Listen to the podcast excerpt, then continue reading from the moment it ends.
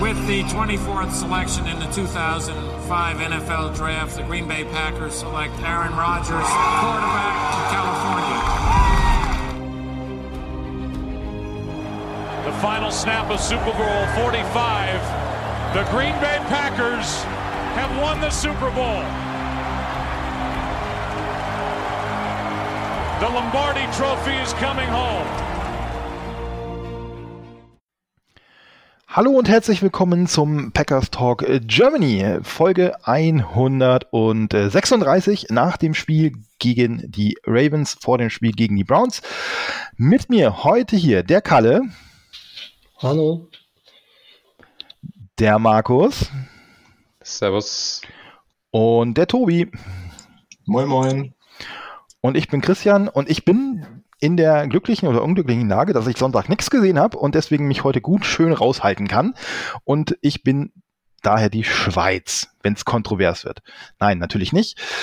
Ähm, erstmal danke an Kalle und Tobi, dass ihr heute eingesprungen seid. Wäre sonst mit Markus und mir etwas öde geworden, beziehungsweise Markus hätte ein Selbstgespräch geführt und ich hätte ab und an eine Frage gestellt.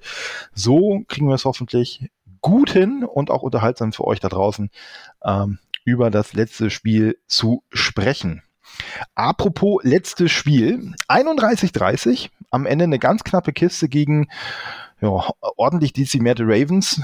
Ähm, Fange ich mit Kalle an. Kalle, sind wir noch Contender oder sind wir kein Contender mehr, wenn es so knapp wird? Ähm, auf jeden Fall sind wir noch Contender. Ich fand, offensiv war das wieder ein sehr, sehr gutes Spiel von uns.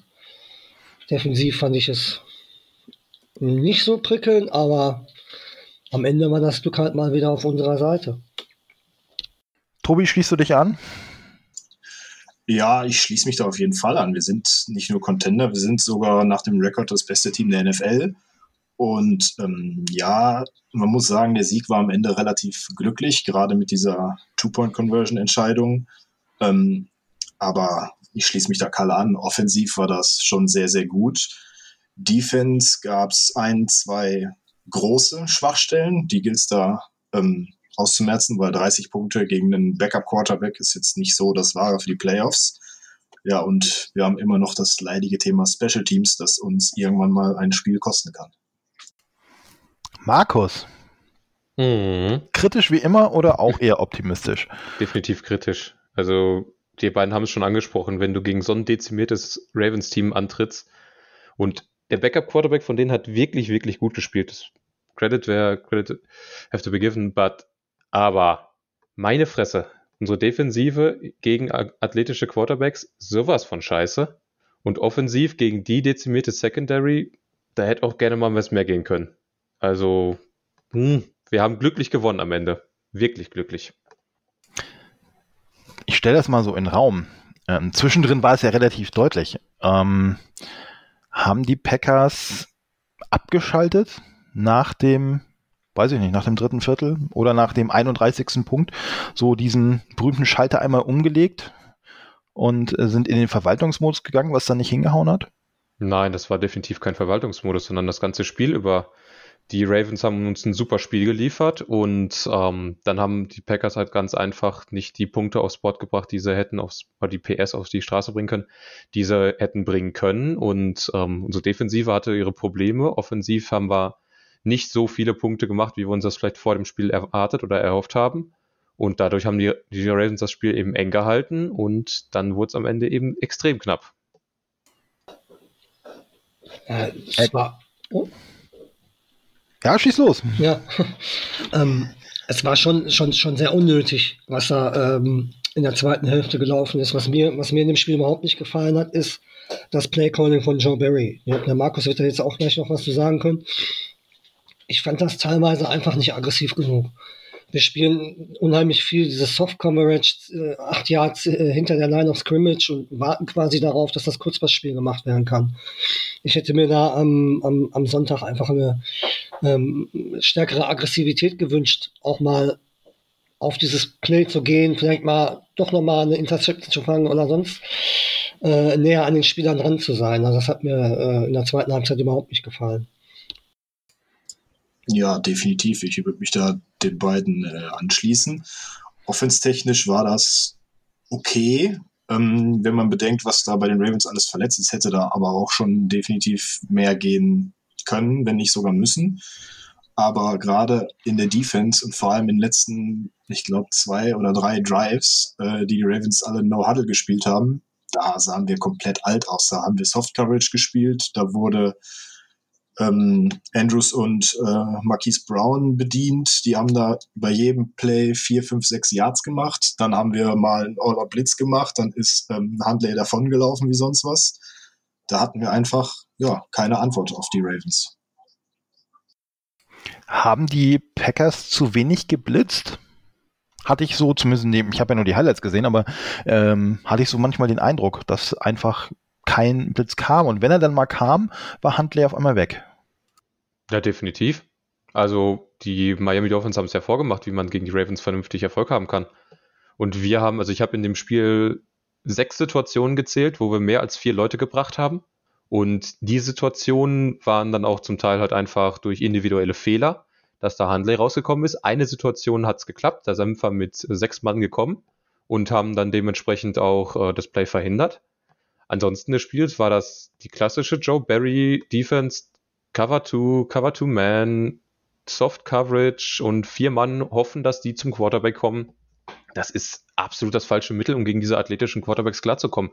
Wenn man dann noch viel zu aggressiv die ganzen Rushes spielt, ja klar, dann braucht er nur einen Schritt vorne nach vorne machen und ist raus aus der Pocket und kann dann 20, 25 Yards machen. Dementsprechend hatten die, hatte gerade die D-Line hatte sehr, sehr viel Glück, dass die Linebacker so viel aufgeräumt haben. Apropos aufräumen. Bevor ich aber weitermache, äh, Kalle wollte noch was sagen. Ja, zu der, zu der Sache, die Markus gerade sagt, man hat dann auch einfach gemerkt, dass äh, Kenny Clark nicht da war. Ne? Ähm, Kenny Clark bereitet ziemlich viel vor, indem er mitrusht und äh, das hat man gemerkt, dass er nicht da war. Die, durch die Mitte kam überhaupt kein Druck. Rasha Gary war oft dra, äh, nah dran, aber ist halt nicht ganz durchgekommen, weil Handley halt so ähm, beweglich war. Aber das Fehlen von Kenny Clark war immens.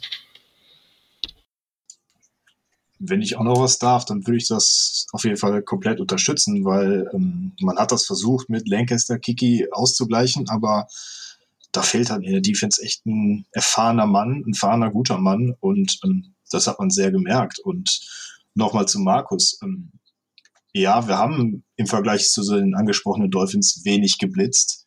Aber ähm, wie wir geblitzt haben, fand ich auch einfach nicht gut und äh, nicht clever, weil von den sechs Blitzes, ich glaube, es waren, glaube ich, insgesamt acht, ähm, ist Handley siebenmal davongelaufen. Und das kann ja nicht Sinn der Sache sein, wenn ein Running Quarterback aus so Blitzes immer rauslaufen kann. Ja, nee, klar, das sind aber halt genau die, die individuellen Fehler, die ich da ansprechen wollte. Es ist, äh, du kannst praktisch bei jedem Spielzug, wenn du dir die einzelnen Blitzes anguckst, kannst du immer genau sagen, A, B, C schießt über seine Pers äh, Position hinaus, die er theoretisch halten sollte. Und theoretisch sollten das die Coaches den Spielern vermitteln. Wenn du gegen so einen mobilen Quarterback spielst, dann halte die Position. Es ist deutlich wichtiger, die Position zu halten bei den Blitzes, als Vollgas auf den Quarterback drauf zu gehen. Das ist ja genau das gleiche mit der Run-Option, wo wir, ich weiß nicht, wie oft verbrannt wurden. Ja, definitiv, da stimme ich dir auch komplett zu. Das äh, war kein gutes Spiel von unserer D-Line, beziehungsweise von den Rushern. Ist es auch so ein bisschen, ähm, dass Lancaster und ähm, den anderen, die da so in der Interior D-Line so rumschwirren, dass denen im Gegensatz zu Kenny Clark ähm, die Athletik fehlt? Ja, man mag das ja oder man kann sich das ja nicht vorstellen. Kenny Clark ist ja auch so ein, so ein Riesenbrocken, ähm, der ordentlich Gewicht mit sich rumschleppt, ist aber doch sehr explosiv. Fehlt, hat das gefehlt? So dieses explosive Moment, neben, natürlich neben der von euch angesprochenen Erfahrung?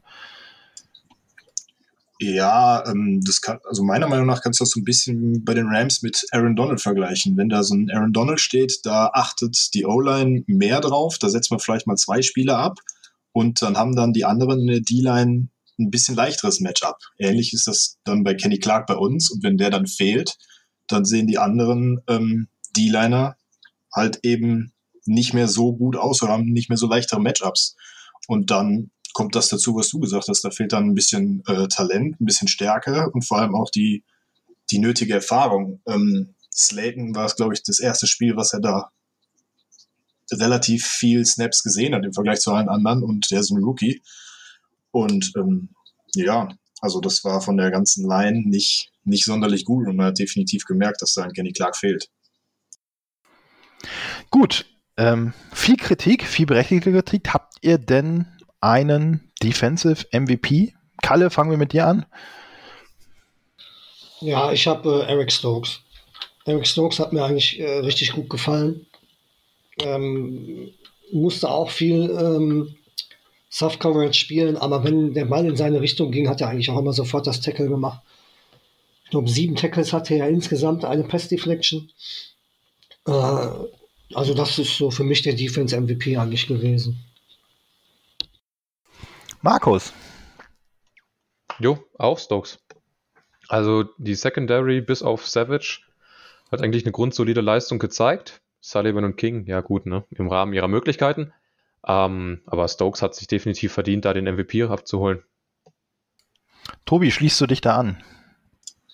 Äh, ja, ich will und ich muss mich da anschließen, weil Eric Stokes hat da ähm, schon sehr herausgestochen. Ich habe gerade nochmal gesehen, er hat ähm, neun Targets und hat sieben Catches dazugelassen, aber insgesamt nur für 35 Yards und einen Pass-Break-up. Und diese sieben Catches waren ja gerade die letzten, vor allem die letzten beiden Drives gegen ähm, Hollywood Brown, wo das die zwei, drei, vier Yard Pässe waren.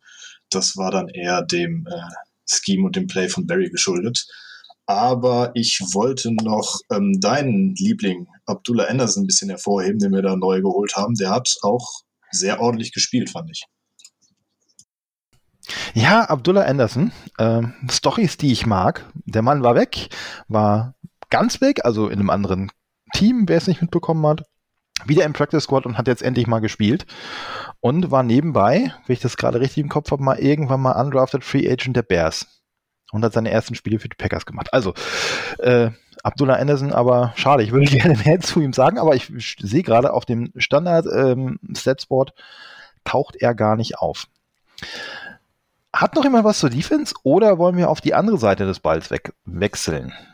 Ja, ich würde noch mal mehr gerne mal die Meinung zu, äh, zu Savage anhören, weil meiner Meinung nach hat das Experiment Savage gegen Tight End äh, jetzt in diesem Spiel endgültig ein Ende gefunden, weil das war ganz grauenhaft. Wie ist eure Meinung dazu? Ähm, ja, ich finde, man muss das ein bisschen differenzieren, weil ähm, es gibt verschiedene Tight Ends, die halt anders körperlich gebaut sind da hast du dann so ein Tier mit Kittle, Andrews und ähm, Kelsey, so die Richtung. Und dagegen hat ein Savage einfach, man muss ehrlich sagen, keine Schnitte. Ähm, ich habe gerade mal gesehen, Savage gegen Andrews gab es ähm, zwölf Mal, also Andrews hat da zwölf Targets gesehen, äh, bei zehn Catches, wobei der letzte eben der relevanteste war, den Savage da noch ähm, ähm, getippt hat bei der Two-Point-Conversion, aber er hat trotzdem 94 Yards und zwei Touchdowns gegen Andrews zugelassen und Savage gegen solche äh, Tight End, äh, gegen so ein Tight End Tier, das äh, sollte man ganz schnell vergessen. Ja, dem kann ich nur zustimmen, aber ähm, was mich halt ein bisschen ärgert ist, warum man sich dann im Spiel nicht vielleicht mal einen anderen Plan ausdenkt. Warum, warum hält Barry bis zum Ende damit fest, äh, äh äh, daran fest? Das ist äh, das, was mich viel mehr stört an der Sache, als dass David schlecht gespielt hat. Oder was heißt schlecht gespielt hat? Andrews ist nun mal auch ein, ein sehr guter Spieler und sah wirklich nicht gut aus. Aber alleine die Schuld gebe ich nicht Savage. Ich finde, man hätte da auch äh, andere Möglichkeiten suchen können, äh, so einen Spieler aus dem Spiel zu nehmen. Hätte jemand wie, auch wenn es vielleicht nicht seine Position ist, hätte jemand wie King körperlich besser zu Andrews gepasst? Definitiv, meiner Meinung nach. Also er ist auf jeden Fall von der Größe allein schon ein besseres Matchup gegen Andrews. Ähm, er ist nicht so athletisch wie Savage. Da hätte man einfach mal schauen müssen. Und man hat einfach gesehen, es funktioniert nicht mit Savage auf Andrews. Bring ihn früher rein. Schau, ob das besser klappt. Weil du hast die Möglichkeiten. Am Ende hat man es gemacht. Hat manchmal geklappt, manchmal hat es nicht geklappt. Das lag aber dann zum Teil auch wieder an den Calls, weil man aus welchem Grund auch immer zehn Yards von der Line Scrimmage entfernt gespielt hat und den Ravens gesagt hat, wenn ihr euch fünf Yards nehmen wollt, nehmt sie euch. So, keine Ahnung, warum man das macht, weil man damit zwei Drives verschenkt hat, zwei Touchdowns abgegeben hat, aber man hat es gemacht. immerhin ähm, aber den Sieg geholt. Das ist das Wichtigste. Und das lag mal wieder an der Offensive, ähm, die abgeliefert hat. Auch da, Markus hat es schon angedeutet, gibt es mit Sicherheit ein bisschen, äh, was man zu kritisieren hat. Aber in der Summe, ähm, fangen wir mit Kalle an, das war eine runde Leistung von der Offensive. Und deswegen bin ich ganz neugierig, wer ist denn dein Offensive MVP? Äh, Aaron Rodgers. Ähm, Aaron Rodgers hat äh, meiner Meinung nach eine sehr starke Partie gemacht. Ich habe die ganze Zeit immer einen Wurf im Kopf von ihm, der äh, in, die, in die Mitte ging zu äh, MVS, wo eigentlich gar kein Fenster offen war. Den Mann aber so perfekt platziert, dass das MVS ihn fangen kann. Und er hat das Spiel dirigiert, hat äh, Mercedes Lewis wieder mit seinem schönen Fake, Run-Fake da äh, äh mehrmals in Szene gesetzt den ich übrigens auch sehr, sehr gut fand, Mercedes Lewis, der äh, im Passspiel auch eine größere Rolle in letzter Zeit einnimmt als Ersatz für Tonyan, beziehungsweise teilt sich ja auf. Der Guerrara zum Beispiel kriegt auch immer mehr Snaps, gefällt mir auch ganz gut. Aber Rogers ist auf jeden Fall momentan wieder in der Form, wo, wo die anderen Teams äh, schon wieder grübeln müssen, wie sie den stoppen wollen. Also für mich ganz klar Aaron Rodgers am, am Sonntag. Tobi, Schließt du dich an oder hast du wen ganz anderes auf dem Schirm? Äh, ich schließe, ja, ich schließe mich da nicht an. Ich meine, ich sehe Gründe, warum man Aaron Rodgers nehmen kann, aber aufgrund dessen, was da oder was derjenige äh, die letzten Wochen gezeigt hat, gut, er war auch angeschlagen, aber ich fand das Spiel von ihm ähm, schon sehr herausragend. Er hatte auch gut gegen die Secondary da ähm, ein leichteres Matchup, aber ich nehme hier Marcus Valdes-Scantling der ähm, da äh, fünf Catches für 98 Yards und einen Touchdown hingelegt hat und leider gerade eben meine Bold Prediction verpasst hat. Markus. Ja, also ich habe beide schon äh, zwei Spieler genannt, die es, die, wo es definitiv Argumente für gibt, die, ähm, um die in den MVP zu geben, aber ich würde nochmal jemand Drittes nehmen, beziehungsweise Kalle hat ihn schon genannt. Was ist denn mit Mercedes Lewis? Also für sein Alter da nochmal solche Plays rauszuhauen, das fand ich schon ganz geil. Und da waren auch einige wichtige dabei. Dementsprechend mein Offensive MVP ist Mercedes Lewis. Auch wenn man, bei Rogers würde ich sagen, würde ich nicht so weit mitgehen. Er hat ein super Spiel gemacht. Da waren einige exzellente Würfe mit dabei, aber da waren auch ein paar Würfe mit dabei, wo ich mir gedacht habe, was zur Hölle soll das? Ähm, MVS, klar, kann man absolut auch machen. Ich möchte tatsächlich Mercedes Lewis mal aufgreifen. Ähm, kann einer von euch darstellen, wie wichtig dieser Mann ist? Ja, wir dürfen nicht, wir gehen ein paar Wochen zurück. Ähm, alle waren am Fragen, was ist mit den Titans los? Äh, allen voran mit Robert Tonyan, der nicht an die Stats der letzten Saison anknüpfen konnte. Ähm, dann verletzt sich Big Bob und alle schreien, ja, wir brauchen noch einen Titan. Und jetzt haben wir Mercedes Lewis im gefühlt fünften Frühling. Ähm, der nicht wahnsinnig spektakulär spielt, aber immer wieder wichtige Catches hat und wichtige Aktionen hat und sich bisher leider noch nicht mit dem Touchdown belohnt hat. Was macht diesen, Entschuldigung, alten Mann aus? Ja, ich würde sagen, ähm, dass Mercedes Lewis ähm, eine Wagenladung an Erfahrung mitbringt. Dementsprechend kann er auch sehr flexibel eingesetzt werden. Es war ja oder ist ja bekannt, dass er mal als reiner Blocking Tight End galt. Ähm, das macht er immer noch super gut. Und ähm, ich weiß, Kalle hat das, glaube ich, bei uns im Discord auch mal gesagt, dass er die, ähm, die Fakes von Aaron Rodgers auf Lewis so abfeiert.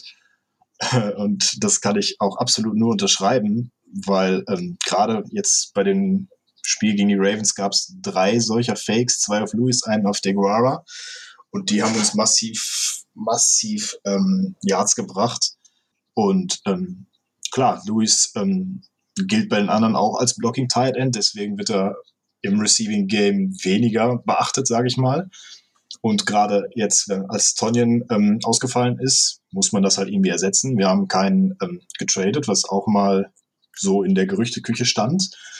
Aber ich denke, dass Luis mit seiner Erfahrung da sehr viel wegmachen kann und gerade da auch ähm, Josiah de Guara ein bisschen heranführen kann. Und beide zusammen ähm, sind da eine perfekte Ergänzung für uns, finde ich.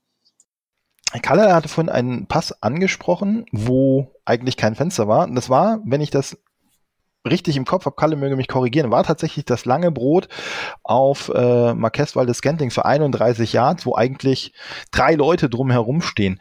Ähm, müssen oder sollten die Packers im Passspiel mehr Risiko gehen? Wir haben vorhin angesprochen in der Einleitung, ähm, dass man jetzt gegen eine Secondary gespielt hat, die eigentlich pff, nicht NFL-tauglich war oder ist. Da spielt der fünfte Cornerback und der sechste Safety, weil alle anderen verletzt oder auf Covid-Liste sind. Ähm, müssen die Packers, auch wenn sie gerade, wenn sie einen langen, längeren Lauf haben wollen, ähm, auch mal wieder aggressiver die langen Dinger suchen?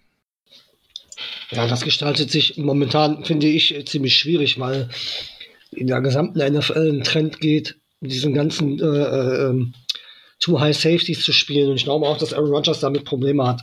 Alle anderen äh, Quarterbacks der Liga haben auch Probleme damit. Obwohl ich, wenn ich an den ersten Drive denke, bei Third Down, hatte er die Chance, Adams, der, der, der wieder völlig frei stand, zu finden. Und ich glaube, der hätte da komplett durchgehen können für 80, 85 Yards oder was da waren. Aber da hat er ihn ja überhaupt nicht getroffen. Also da, das ist mir jetzt schon öfter aufgefallen, dass er, dass er öfter mal die langen Dinger nicht mehr so raushaut, wie er das sonst immer gemacht hat. Klar, es gibt immer zwischendurch welche, da sind, die sind wieder genial. Aber manchmal, ja, manchmal trifft er sie einfach nicht mehr. Markus, stimmst du zu oder ja, ich stimme da im Großen, Großen und Ganzen zu. Ähm, die ganze Saison schon sieht es bei Aaron aus, dass er die tiefen Pässe halt nicht mehr so anbringt, wie er es früher mal gemacht hat. Und grundsätzlich aktuell läuft es bei den Packers mit dieser relativ rhythmischen, kurze Pässe oder mittellange Pässe Offensive sehr, sehr gut. Und ja, ich würde es mir generell mehr wünschen, dass man so ein bisschen vertikaler spielt, einfach um die defensiven noch ein bisschen auf den Füßen zu halten und äh, ein bisschen mehr Variabilität reinzubringen. Aber grundsätzlich aktuell funktioniert das Konzept. Und dann braucht man auch nichts ändern, sondern einfach das Konzept weiterspielen. Und das war's. Apropos Konzept. Ähm, ich habe immer so in den letzten Wochen, das haben wir Markus und ich ja auch in der letzten Woche schon thematisiert, das Laufspiel, ich will nicht sagen, das findet nicht statt, das ist, glaube ich, der falsche Ausdruck, ist nicht der ganz große Faktor. Diesmal war es für mich etwas überraschend, etwas anders. 25 ähm, Laufversuche für 96 Yards ähm, gegen eigentlich eine gute Run-Defense. Ist es das Überraschungsmoment, dass ähm, Hackett und Lafleur sagen, das nutzen wir jetzt? Oder warum spielt es ausgerechnet in einem Spiel wie jetzt gegen die Ravens, die ja eigentlich, wie gesagt, eine gute Laufverteidigung haben, auf einmal eine größere Rolle als vorher gegen andere Teams? Ähm, die ja vielleicht nicht so gut gegen den Lauf sind. Habt ihr eine Erklärung dafür? Also ich kann es dir beim besten Willen nicht erklären. Ich bin nicht im Kopf von Lafleur drin. Ich weiß nicht, was er sich dabei denkt. Aber grundsätzlich denke ich, dass der Gedanke dahinter war, dass man so ein bisschen das Play-Action-Spiel vorbereiten wollte, dass man eben ein bisschen mehr laufen wollte, dass man dann dem, aus dem Play-Action-Spiel heraus ähm, Pässe nehmen wollte, was man dann ja auch gemacht hat und teilweise auch erfolgreich gemacht hat. Und dementsprechend ist man dann hier gegen die Ravens ein bisschen mehr gelaufen, weil man eben weiß, dass die Secondary nicht so gut ist, dementsprechend auch bei Play Action noch anfälliger ist, als sie sowieso schon ist. Kalle, Ergänzung? Ja, das hätte ich jetzt auch gesagt, dass man, ich glaube, die Ravens haben halt einfach aufgrund ihrer Probleme in der Secondary auch erwartet, dass wir viel Pass spielen wollen. Und ich glaube, dass Lafleur ähm, die Ravens einfach ein bisschen damit überraschen wollte, dass wir noch ein bisschen mehr laufen. Aber so wie Markus das gesagt hat, denke ich mal, wird das wohl gewesen sein, dass man das einfach nur vernünftig vorbereitet, um die Secondary dann auseinanderzunehmen. Ich finde, das Laufspiel hat ganz ordentlich funktioniert. Ja, und von daher war das schon okay, wie das gelaufen ist. Anderes Thema. Auch eins, worüber wir irgendwie jede Woche sprechen. Ähm, nicht unbedingt negativ, sondern sprechen wir jede Woche, weil sich jede Woche was ändert, ist die O-Line. Tobi, du als alter PFF-Statistikgott, ähm, wie hat dir die äh, O-Line gefallen, die ja, ja eigentlich nur noch aus Ersatzleuten besteht, wenn man äh, Lukas Patrick mal wegnimmt? Oh, ja, ähm, ich finde, man kann das hier im Spiel sehr gut unterteilen zwischen linke Seite der O-Line inklusive Patrick und rechte Seite der O-Line. Ähm, aber einmal vorweg, John Runyon hat mir da ähm, am besten gefallen von allen fünf. Den einmal ähm, gilt es hervorzuheben. Der hat, glaube ich, auch bei dem ersten oder zweiten Touchdown hat er den, äh, den Touchdown-Saving-Block gemacht. Ähm, ja, ansonsten ähm, dafür, dass ähm, Josh Nyman unser dritter, in Anführungsstrichen, Left Tackle ist, äh, spielt er bisher eine super Saison. Der hat ja gerade am Anfang der Saison auch gegen die 49ers und Steelers gespielt. Da hat er auch ohne jeden Fehler gespielt. Ähm, ja, ähm, kommen wir zu Newman, der mh, also gegen die Ravens hat er ganz ordentlich gespielt, ähm, aber auf die Saison gesehen ist er mir persönlich etwas zu inkonstant. Der hat mal gute Spiele, mal schlechte Spiele. Man weiß nicht, was man da bekommt. Aber ähm, auf Right Tackle hat mir Dennis Kelly, äh, um ehrlich zu sein, gar nicht gefallen. Ähm, das weiß man wahrscheinlich, warum er jetzt die ganze Saison bisher noch nicht gespielt hat. Ähm, klar, vielleicht gab es da irgendwie noch Abstimmungsprobleme, weil Rogers ja ähm, die Woche auch nicht trainiert hatte dass man da irgendwie noch nicht zusammengefunden hat. Aber ähm, gegen die Ravens hat mir Dennis Kelly äh, absolut nicht gefallen. Kalle, Markus, irgendwelche Ergänzungen oder andere Meinungen von eurer Seite? Ja, ich würde definitiv äh, ihm dabei unterstützen. Gut, über Patrick kann man sich jetzt streiten, da scheiden sich so ein bisschen die Geister darüber, wie gut oder wie schlecht er jetzt letztendlich ist. Weil, ähm, aber ansonsten niemand macht einen super Job, oder Neiman oder Nischmann, wie auch immer. Runyon auch top. Ähm, ich würde sogar fast sagen, dass Newman gegen die Ravens nicht so gut war. Also mir hat er zumindest überhaupt nicht gefallen. Einfach, äh, weil man gemerkt hat, dass dadurch, dass der Right Tackle auch noch schlechter geworden ist mit Kelly, ähm, verschlechtert sich auch seine Leistung, weil er nicht mehr den sicheren Nebenmann neben sich hat. Und dementsprechend war die gesamte rechte Seite äh, in dem Spiel eine echte Problemstelle. Kalle, deine Meinung zur O-Line? Äh, ich schließe mich da komplett an. Also ich habe da jetzt nichts mehr hinzuzufügen. Ich sehe das eigentlich ganz, ganz genauso. Gut. Ähm, ich habe da mal was, wenn ich da kurz reingrätschen Gerne. Darf. Gerne. Gibt ähm, doch keine rote Karte für die Gerätsche. Sehr gut. Vielleicht ein kleiner Ausblick auf die neue Saison, auf die Offseason. Wenn das alles so klappt, äh, dann stellt euch einfach mal eine O-Line von links nach rechts mit Bakhtiari, Runyon, Myers, Newman und Jenkins vor. Und das werfe ich jetzt mal so in den Raum. Darf ich, das, darf ich das feiern? ja, mit Sicherheit. Also jetzt, jetzt, jetzt, jetzt mal ohne Flachs. Da, da, das muss man doch feiern, so eine O-Line. Das, mal abgesehen davon, äh, dass äh, der Yoshi und äh, auch alle anderen da ja jetzt immer noch besser spielen, als man das wahrscheinlich gedacht hat.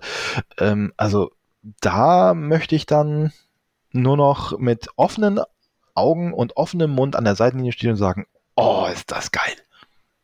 Gut, also haben wir da auf jeden Fall die mega positive Sicht drauf. Ich weiß übrigens gar nicht, ich glaube, Nischmann hat sogar nur einen Jahresvertrag, ne? Also äh, unter Umständen verlieren wir den auch, weil er ist aber ähm, Restricted Free Agent, wenn ich mich richtig entsinne. Ähm, aber ansonsten ist das eine wirklich, klingt nach einer sehr guten O-Line. Ich bin mir nicht ganz sicher, ob man das mit Jenkins auf Right Tackle dauerhaft löst. Eventuell könnte man sagen, dass man ihn dann auf äh, Left Guard schiebt und so weiter. Dann die ganze O-Line so ein bisschen verschiebt. Aber grundsätzlich ist das eine super O-Line. Ja, ähm, hat noch jemand was zur Offensive? Oder wollen wir zu dem Thema gehen, was uns seit Wochen beschäftigt, worüber wir nicht sagen wollen eigentlich? Aber Markus möchte noch was zur Offensive sagen. Ja, wo wir gerade das Thema Tight End hatten. Ich würde sagen, einer der Lehrlinge von Mercedes Lewis hat in dem Spiel auch einen sehr, sehr guten Auftritt abgeliefert. Und zwar Tyler Davis bin ich mal gespannt, wie viele ähm, überhaupt wissen, welche Trikotnummer er hat. Aber Tyler Davis hat ein super Spiel gemacht. Also sowohl im Blocking, da sah er genauso gut aus wie DeGuara, wo man jetzt auch wieder sagen kann. Aber egal, anderes Thema. Auf jeden Fall Tyler Davis und DeGuara Blocking wirklich ein paar Schritte nach vorne gemacht und auch im Catching war Tyler Davis immer solide. Ein paar sehr schöne Catches gehabt. Also, wir brauchten keinen Titan zu traden. Wir hatten den schon längst im Kader. Tyler Davis hat die 84. Für die, die es nicht wissen. Aber ähm, übrigens, Tyler Davis, wollen wir den als Lehrling bezeichnen? Ich meine, der ist ja jetzt auch, auch wenn er vielleicht nicht die großen Nummern abgeliefert hat, aber ähm, hat ja auch immer in zwei Jahre Erfahrung schon. Unter Mercedes Lewis ist jeder ein Lehrling, würde ich behaupten. Big Dog ist der Lehrmeister. Okay. ähm, Tobi hat auch noch die Hand gehoben bei Offensive. Ja, genau. Ähm, ich meine, das war ähm, in den anderen Teilen äh, gravierender, aber ich finde, wir kassieren einfach viel zu viele unnötige Strafen und gerade eine False Start Strafe bei einem ähm, bei einem Meister an der Center mit Aaron Rodgers und dem Hardcount äh, ist einfach Unkonzentriertheit und Dummheit. Das, das sehe ich einfach so und das ist einfach nicht cool und kostet uns dann immer wieder fünf Yards. Wenn wir von Strafe reden, das, also das ist die Überleitung des Todes für heute, ähm, dann müssen wir zu den Special Teams kommen. Und ich weiß nicht, wie ihr das seht, aber am Sonntag hat dieser Isaac Yadam sämtliche Beweggründe, warum man ihn im Kader halten sollte, einfach verspielt. Also kann mir einer diese Strafe erklären, was der da gemacht hat? Kann mir das einer sinnvoll erklären, was den da geritten hat? Er ist blöd. Ja, okay, das ist jetzt die Kurzform, aber äh, irgendeine andere Idee? Also für mich gibt es zwei, naja, ich will jetzt nicht sagen logische Erklärungen, aber ähm, die eine ist, er hat den Fair Catch das Zeichen einfach nicht gesehen. Und die andere wäre, ähm, dass er dem Returner nicht mehr, nicht mehr ausweichen konnte. Macht für mich beides irgendwo nicht groß viel Sinn, weil ich unterstütze dann das, was Markus gesagt hat. Das war einfach nur dumm und hat uns nach diesem gerade schon nicht allzu guten Punt von ähm, Bochorkes uns dann nochmal 15 Yards gekostet. Kalle, wolltest du auch noch was dazu sagen? Nein. Kurz und schmerzlos. Ähm, ansonsten, ja. Special Teams, äh, hat euch da irgendwas wieder nicht gefallen oder hat euch mal irgendwas gefallen? Ja, in dem Spiel muss man mal leider sagen, dass Bochorkes diesmal nicht ganz so gut aussah mit seinen Punts, meiner Meinung nach. Also da waren ein paar Dinger mit dabei, die nicht ganz so stark waren. Grundsätzlich würde ich aber sagen, dass man besser war als letzte Woche. In Teilen, in bestimmten, in einigen Kickoff-Returns und in einigen Punt-Returns sah man besser aus als letzte Woche. Das war es aber auch. Das war aber auch nicht schwer. Da so richtig. Tobi. Ja, ich habe da auch noch äh, so Kleinigkeiten. Ähm, Markus sagte schon, wir hatten da ein, einen ähm, sehr guten Return von Amari Rogers, ich glaube bis zur 45-Yard-Line. Dann ähm, ja, hatte aber äh, Isaiah McDuffie in Holding und das ging dann auch wieder meilenweit zurück. Und ähm, was Markus auch sagte, ähm, die Punts von äh, Bochorkes waren nicht so gut und ich glaube, das war unser vorletzter, unser letzter Drive äh, im Spiel, wo dann einfach unsere Punting Unit stehen schon an der eigenen 12 und ähm, machen da aus irgendwelchen Gründen ein Delay of Game. Vielleicht war es ein Kommunikationsfehler zwischen Whittle und äh, Bochorkes und verlieren dann nochmal fünf Yards und dann müssen wir aus der eigenen Endzone panten.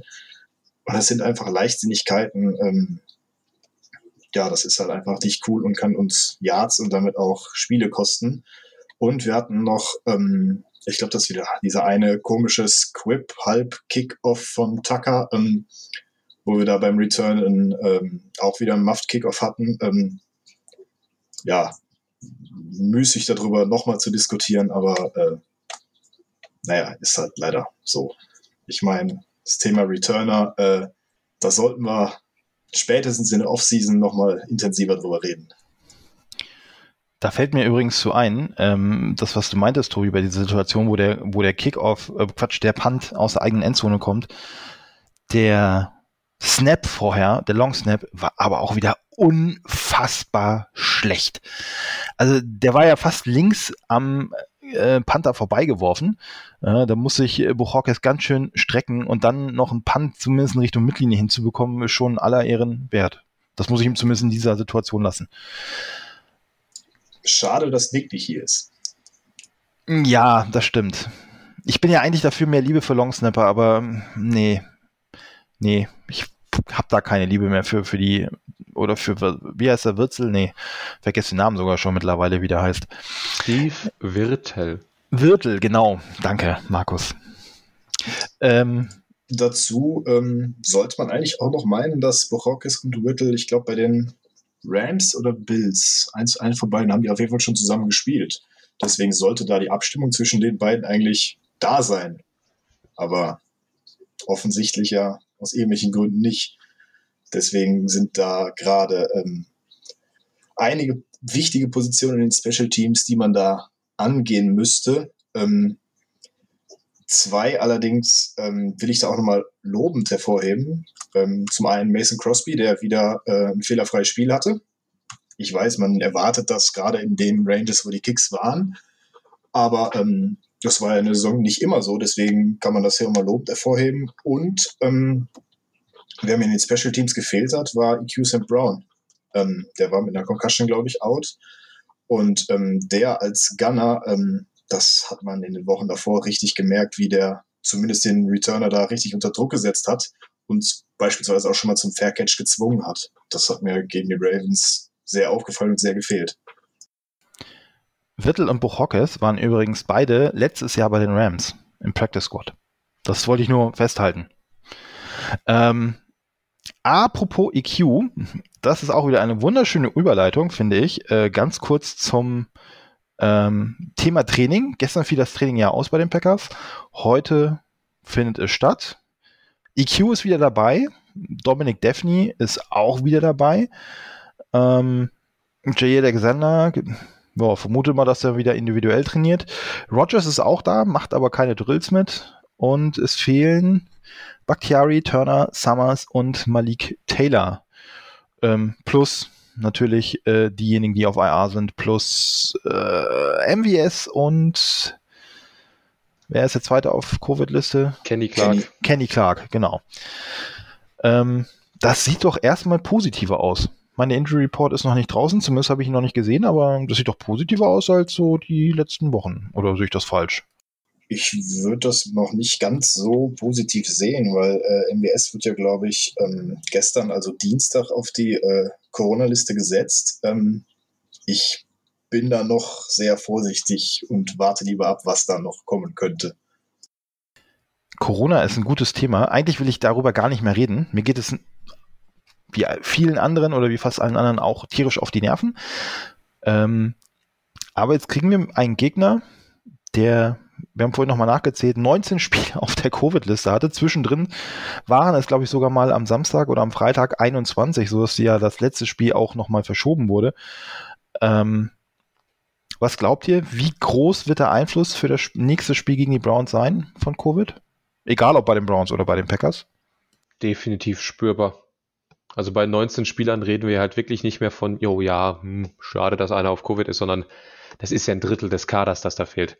Und da sind ja nicht nur Spieler dabei äh, aus der dritten, vierten, fünften Reihe, sondern da sind ja auch wirkliche Starter mit dabei, Baker Mayfield etc. Und ähm, definitiv wird das das Spiel beeinflussen. Im, wahrscheinlich im positiven Sinne für die Packers. Aber das haben wir gegen die Ravens auch gedacht. Tobi, ja, ich stimme da Markus zu. Ich habe gerade mal nachgezählt. Von den 19 sind äh, 9, beziehungsweise jetzt mit Greg Newsom, der raus ist, 10 äh, komplette Starter. Dazu mit Case Keenum auch noch der Backup-Quarterback. Ähm, es gibt ja jetzt diese coole neue, na gut, ob die cool ist, immer dahingestellt, neue Regelung der NFL, dass die ganzen Spieler alle nur ähm, symptomfrei sein müssen und einen negativen Test brauchen. Das heißt, ähm, wir spielen Samstag. Ähm, wenn die Samstagmorgen einen Test machen, können die mit dem Privatjet noch nachgeflogen werden und dürfen spielen. Deswegen sei das so mal dahingestellt. Aber ähm, die haben ja dann dementsprechend letzte, Ende letzter Woche nicht trainieren können. Jetzt nicht gespielt, diese Woche nicht trainieren können. Und dementsprechend wird man das äh, definitiv merken. Bei den Browns sowieso und ähm, bei uns ja, wird man das halt merken bei den Spielern, die ausfallen im Moment, ähm, oder was heißt ausfallen, nicht trainieren können. Im Moment Kenny Clark und MWS. Ob da noch welche zukommen, keine Ahnung. Ich hoffe es nicht. Aber ähm, gerade auch äh, in Bezug auf Gameplan entwickeln. Ich will nicht in der Haut von Lafleur, äh, Barry oder ähm, irgendeinen anderen Koordinator, Trainer stehen, der da einen Gameplan entwickeln soll, gegen wen auch immer gegen Nick Mullins und Kyle Lauletta. Mehr Lametta, würde ich sagen, an dieser Stelle. Kalle, du bist so still. Müssen wir uns Sorgen machen? Nein, nein, ich höre nur gespannt zu. Ähm, ich kann Tobi auf jeden Fall noch bekräftigen. Ähm, das ist nämlich gerade das, was ich auch gedacht habe. Du weißt ja gar nicht, gegen wen du spielst. Also Stand jetzt, wenn es so bleibt, wie es jetzt heute ist, gehen wir äh, trotz der Umstände dann ganz klar als Favorit in das Spiel. Aber äh, wenn du nicht weißt, was auf dich zukommt, worauf willst du dich vorbereiten? Ne? Das ist schon, schon äh, eine schwierige Situation. Und macht auch keinen Spaß. Ich will, äh, ich will schon ähm, beim Gegner auch die besten Spieler auf dem Platz haben. Ne? Dieses äh, so Halbmannschaften, ich, äh, ich habe das äh, Broncos-Spiel zum Beispiel letztes Jahr gesehen, wo der, wo der Wide Receiver aus dem Practice Squad, glaube ich, Quarterback spielen musste. Das macht ja keinen Spaß. Das hat ja dann mit, mit fairem Sport auch nichts zu tun. Da ist es mir lieber, die sind alle fit und man misst sich auf Augenhöhe als, als, als sowas. Apropos fit, ähm, das habe ich gerade gesehen, Miles Garrett, äh, John Johnson und Malik Jackson waren auch alle gestern auf äh, dem Injury Report, haben alle nicht trainiert. Oh, und da kommt gleich Einwände von Markus. Ich bin gespannt. Ja, ähm, ich kann dir da ein paar neue Infos. Also bei Miles Garrett sieht's sagt der Coach aktuell noch gar nichts. Also man, es ist, steht in der Schwebe, wie es aussieht für Samstag bei ihm. Dagegen jetzt rausgeschickt wurden sind Kareem Hunt und Troy Hill. Die werden definitiv nicht mitspielen. Und Bradley Chubb, äh, nee, nicht Brad, Nick Chubb, ähm, wird auch sehr wahrscheinlich nicht spielen das macht auch für uns, nicht nur für die Trainer, auch für uns die Predictions nicht einfacher. Ähm, bin ich aber mal gespannt. Also ich kann mir nicht vorstellen, dass Miles Garrett ausfallen wird. Ähm, wobei, ja, auf der anderen Seite bin ich bei Kalle. Ähm, ich will natürlich beim Gegner nicht eine Rumpftruppe sehen, sondern nach Möglichkeit eine Mannschaft, die uns auch fordert. Ähm, auf der anderen Seite, wenn ich sehe, dass er Miles Garrett 15 Sex in den ersten 14 Spielen hat, bin ich doch ganz, oh, ganz froh, dass, wenn der nicht dabei wäre. Aber gut. Tobi. Ja, das ist immer so eine schwere Sache. Ähm, ich will natürlich auch gegen die Besten gewinnen, ähm, vor allem auch dann gegen die Besten spielen, aber ähm, wenn die dann halt nicht spielen können aus irgendwelchen Gründen, äh, sage ich gerade bei einem Miles Garrett jetzt nicht Nein dazu. Und ähm, gerade wenn man dann nochmal sieht, dass nicht nur Miles Garrett äh, dann wahrscheinlich nicht spielt, sondern auch sein Gegenpart David Clowney auch noch, ähm, ich glaube, auf der Covid-Liste steht. Ja, dann und der Backup ähm, Odeningbo äh, auch noch auf der Covid-Liste steht und Tech McKinley auf IA, dann haben die nicht mehr ganz so viel Pass-Rusher. Und ähm, das könnte nur von Vorteil sein. Und gerade was äh, du oder Markus noch sagtest, sagte, ähm, ja, wenn Kareem Hunt und Nick Chubb äh, fehlen, das Laufspiel können wir trotzdem nicht irgendwie vernachlässigen, weil, ähm, wie heißt der gute Mann? Ähm, der, der, Ernest, Ernest Johnson. Der Ernest, der Ernest Johnson, genau. Ähm, und der Metric Fulton, ähm, die sind jetzt nicht gerade schlecht. Deswegen, da müssen wir auf jeden Fall auch ein Auge drauf werfen. Aber ähm, ich will hier nochmal ein, zwei Sachen reinwerfen. Wir spielen zu Hause im Lambeau Field. Ähm, Rogers hat, glaube ich, seit 2019 im, äh, im Dezember im Lambeau Field nicht mehr verloren. Und wir haben ähm, wahrscheinlich Regen bei gefühlten Temperaturen von minus 7 Grad. Das wird uns dann wahrscheinlich etwas in die Karten spielen. War das nicht sogar so, dass Lafleur und Rogers in, im Dezember komplett ungeschlagen sind? Sowohl 2019 wie 2020 und 2021? Ja. ja. Da war doch sowas. Ähm, gehen wir mal trotzdem davon aus, ähm, dass zumindest die, die können, alle dabei sind, dass auch einmal jetzt Garrett wieder da ist. Kalle, da will ich mal anfangen. Was ist dein Key-Matchup, was die Packers nach Möglichkeit für sich entscheiden sollten, um den Sieg in Lambo zu halten? Ja, definitiv unsere O-Line gegen Miles Garrett. Äh, Miles Garrett ist äh, ein absolutes Monster. Ich finde den Typen echt Wahnsinn und ich glaube, er hat 15 Sex schon diese Saison.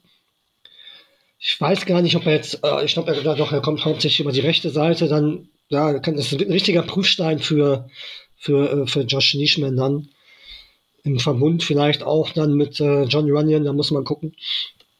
Also wenn er spielen kann, der wird Aaron Rodgers schon ordentlich Druck machen. Irgendwie müsste sich was einfallen lassen. Ich meine, Adam Stanovich macht dieses Jahr einen herausragenden Job. Ich denke mal schon, dass er einen Plan hat, aber ich glaube nicht, dass ein Spieler wie Miles Garrett ähm, das ganze Spiel rausgehalten werden kann. Das wird, äh, wird verdammt schwierig. Markus, dein Key-Matchup auch in der Defensive oder in der Offensive? Ja, in der Offensive der Browns, in der Defensive bei uns. Und zwar treffen wir mit Austin Hooper und David Joko auf ein Titan-Duo, was sehr, sehr gut ist, was auch sehr athletisch ist. Und wir haben jetzt gegen Mark Andrews gesehen, dass die Packers nicht unbedingt die besten Ideen haben, um, das, um diese Kombination zu stoppen. Dementsprechend bin ich da sehr gespannt drauf, wie das im Spiel gegen die Browns aussieht und auf welche Ideen man da kommt. Und die Idee heißt hoffentlich nicht wieder der Savage. Aber und wenn wir die beiden nicht stoppen, Titans über die Mitte ist für den, den Backup, Backup, Backup Quarterback immer ein super Mittel. Tobi, zweimal defensive Packers gegen offensive ähm, Browns hatten wir. Bleibst du auch auf dieser Seite oder ähm, gehst du eher ein offensives Matchup an?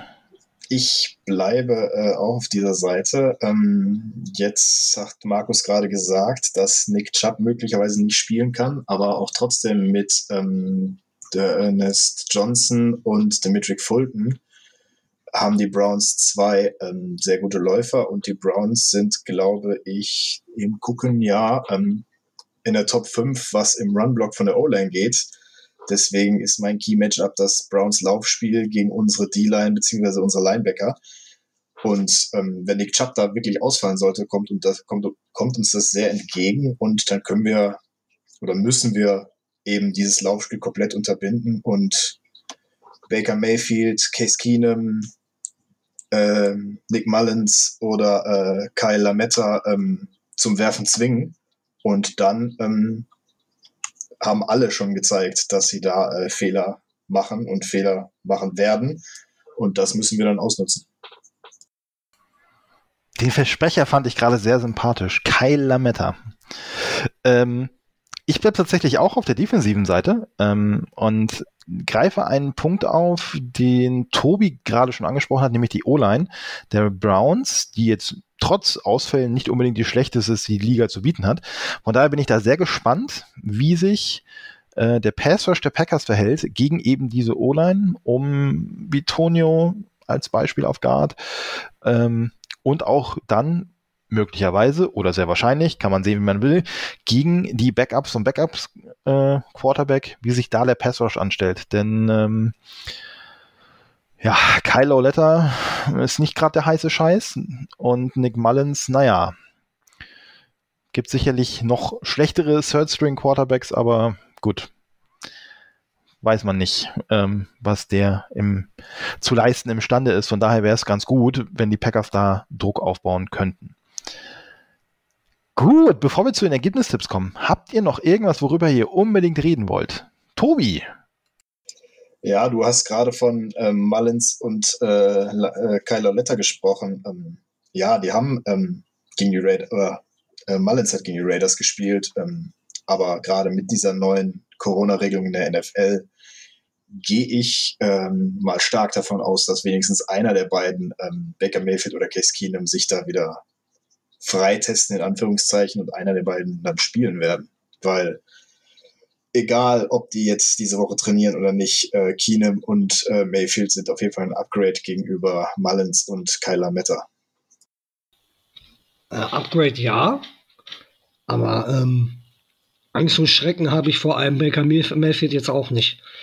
Ähm, wenn ich ein bisschen Angst habe, dann ist es wirklich nur über das Run-Game der Browns. Aber äh, Baker Mayfield bin ich kein großer Fan von, wenn ich ehrlich bin. Und der jagt mir jetzt keine Angst ein. Wäre natürlich schon ein Vorteil, wenn dann einer der Backups nur spielt. Aber Angst muss man jetzt auch nicht haben. Gut. Dann bin ich gespannt, bin ich auf eure Tipps gespannt. Was glaubt ihr, wie geht das Spiel aus? Fangen wir mit Markus an. Mhm. Ja, erst muten, dann. Also ich würde ich würd sagen, ähm, also vor drei, vor drei Wochen hätte ich noch gesagt, das wird richtig knapp. Äh, ich denke, es wird ein 31 zu 20 für die Packers. Und weil wir es gerade noch vergessen haben, wir werden auch diese Woche keinen Bakhtiari, keinen Jair sehen, keinen Zedarius Smith. Alle drei werden dieses Spiel nicht spielen. Kalle, dein Tipp. Ähm, wenn ich davon ausgehe, dass alle spielen, sage ich äh, 28 zu 21 für die Packers. Es wird knapper, Tobi. Ja, ich bin da ein bisschen deutlicher, habe aber nicht ganz so viele Punkte, ähm, gerade aufgrund der Wetterbedingungen im Lambo. Ähm, ich gehe da mit einem 27 zu 17 für die Packers. Ich bin tatsächlich gespannt. Äh, Wenn es tatsächlich nur in Anführungszeichen Regen ist, dann glaube ich, dass wir mh, durchaus über 20 Punkte sehen. Ich glaube tatsächlich, die Packers gewinnen das mit 24 zu 3. Ich kann mir nicht, ich, ich weiß, nee, ich, äh, Njoku hin oder her, ich kann mir nicht vorstellen, dass ähm, Baker Mayfield da irgendwas auf die Kette kriegt. Weiß ich nicht. Markus lacht schon. Er denkt an Tight Ends, die gegen unsere Safety spielen. Ja, aber 24 zu 3 bei allem Respekt, das ist, das wäre schon. Puh. Aber gut, das ist dein Tipp. Ja, das ist mein Tipp. Ähm, ja, wenn wir nichts mehr haben, habe ich aber noch was. Meine mittlerweile schon, äh, will ich jetzt, soll ich jetzt sagen, das ist jetzt immer so eine Frage zum Abschluss. Äh, wieder eine geschichtliche Frage und ich bin gespannt, ob das jemand von euch weiß. Ähm, es gibt tatsächlich mehrere Quarterbacks bei den Packers, die sowohl All-Pro, egal ob First oder Second Team waren am Ende der Saison, und einen Titel geholt haben. Einen gibt es, der hat, der war All-Pro bei den Packers, hat aber den Titel erst mit einem anderen Team gewonnen. Und dann gibt es einen, und der möchte ich wissen, wer das war. Der war Second All-Pro, im Second Team All-Pro, hat aber nie einen Titel geholt. Weder bei den Packers noch irgendwo anders. Wer war das? Boah, das ist doch wieder irgendeiner Oh. aus äh, vor TV-Zeiten, also vor Schwarz-Weiß-Zeiten. Nee, es war tatsächlich schon Farbe. Äh, scheiße. Oh, Tobi, Tobi, jetzt bin ich gespannt, ob du das weißt. Ähm, ich bin mir nicht ganz sicher, aber ich glaube, das war der Vorgänger von Brett Favre, also John Malkowski. Äh, nee, nicht John, sondern Dan Majkowski. Äh, war tatsächlich 89 äh, Second Team All-Pro. Ähm, aber hat, wie ihr alle wisst, keinen Titel gewonnen. Und der andere äh, war Tobin Road. Und das war wirklich ein grauer Vorzeit. In den 50ern zweimal äh, Second Team All-Pro. Dann ist er allerdings gewechselt und wurde im ersten Jahr bei den, Achtung, bei den Lions Champion der NFL. Gut, bei dem wäre ich raus gewesen. Da weiß man auf jeden Fall, dass das ewig her ist. Äh, ja, es war noch vor Bart Star. Gut. Wieder was gelernt, haben wir unseren Bildungsauftrag auch erfüllt. Dann würde ich sagen, ähm, wir fangen an mit Kalle, Markus und Tobi mit der Verabschiedung und äh, ja, bitte, Feuer frei, die Herren. Ja, ähm, ich wünsche erstmal allen Zuhörern äh, frohe Weihnachten. Steht ja jetzt vor der Tür. Ähm, bleibt alle auf jeden Fall gesund, kümmert euch um eure Lieben. Und äh, spätestens im Discord sehen wir uns wieder. Schreiben wir Samstag zum Spiel. Go go. Ja, auch von mir. Im Namen von Packers Germany wünsche ich euch allen frohe Feiertage. Genießt das Fest, genießt den Jahreswechsel. Go Pack Go. Ja, da kann ich mich nur anschließen. Ähm, mein erster Podcast hier und dann direkt an Weihnachten. Äh, von mir auf jeden Fall auch frohe Weihnachten. Ähm, habt eine schöne Zeit. Ähm, hoffentlich seid, bleibt ihr alle gesund. Ähm, hoffentlich können wir dann auch am ersten Weihnachtstag ein äh, angenehmes, schönes äh, Spiel und einen angenehm schönen Sieg gegen die Cleveland Browns feiern. Bestenfalls dann sogar noch, ähm, ja, wenn die Cowboys dann verlieren, äh, Richtung First Seed gehen. Aber ähm, auf jeden Fall erstmal schöne Weihnachten und dann einen angenehmen Sieg. Go Pack. Ja, ich äh, bedanke mich erstmal bei Kalle und Tobi, dass sie heute eingesprungen sind. Ähm, war sehr kurzfristig, von daher äh, vielen Dank an euch, dass das so geklappt hat. Ähm, euch da draußen liege ich euch, das liege ich euch schon mal ans Herz, Samstagmorgen vor dem Spiel unbedingt ähm, die, unsere äh, Kolumne Ask Packers Germany lesen. Da erfahrt ihr, wer der neue Special Teams Koordinator wird. Äh, der bringt gleich ein ganzes Team mit, habe ich gehört. Ähm, Runde Herzberg wird auch gespielt. Ansonsten klickt auf die Homepage rein, schaut bei den äh, sozialen Medien, wie es so schön heißt, einmal vorbei und genießt natürlich äh, die Weihnachtsfeiertage. Dann gibt es am Samstag einen Sieg, den wir dann nächste Woche im Podcast feiern können. Und äh, ja, in diesem Sinne ein schönes Weihnachtsfest und äh, nicht nur diesen Podcast hören, sondern auch noch das Enemy Territory. Das dürfen wir nicht vergessen. In diesem Sinne, schönes Weihnachtsfest. Sieg am Samstag. Go Pack Go.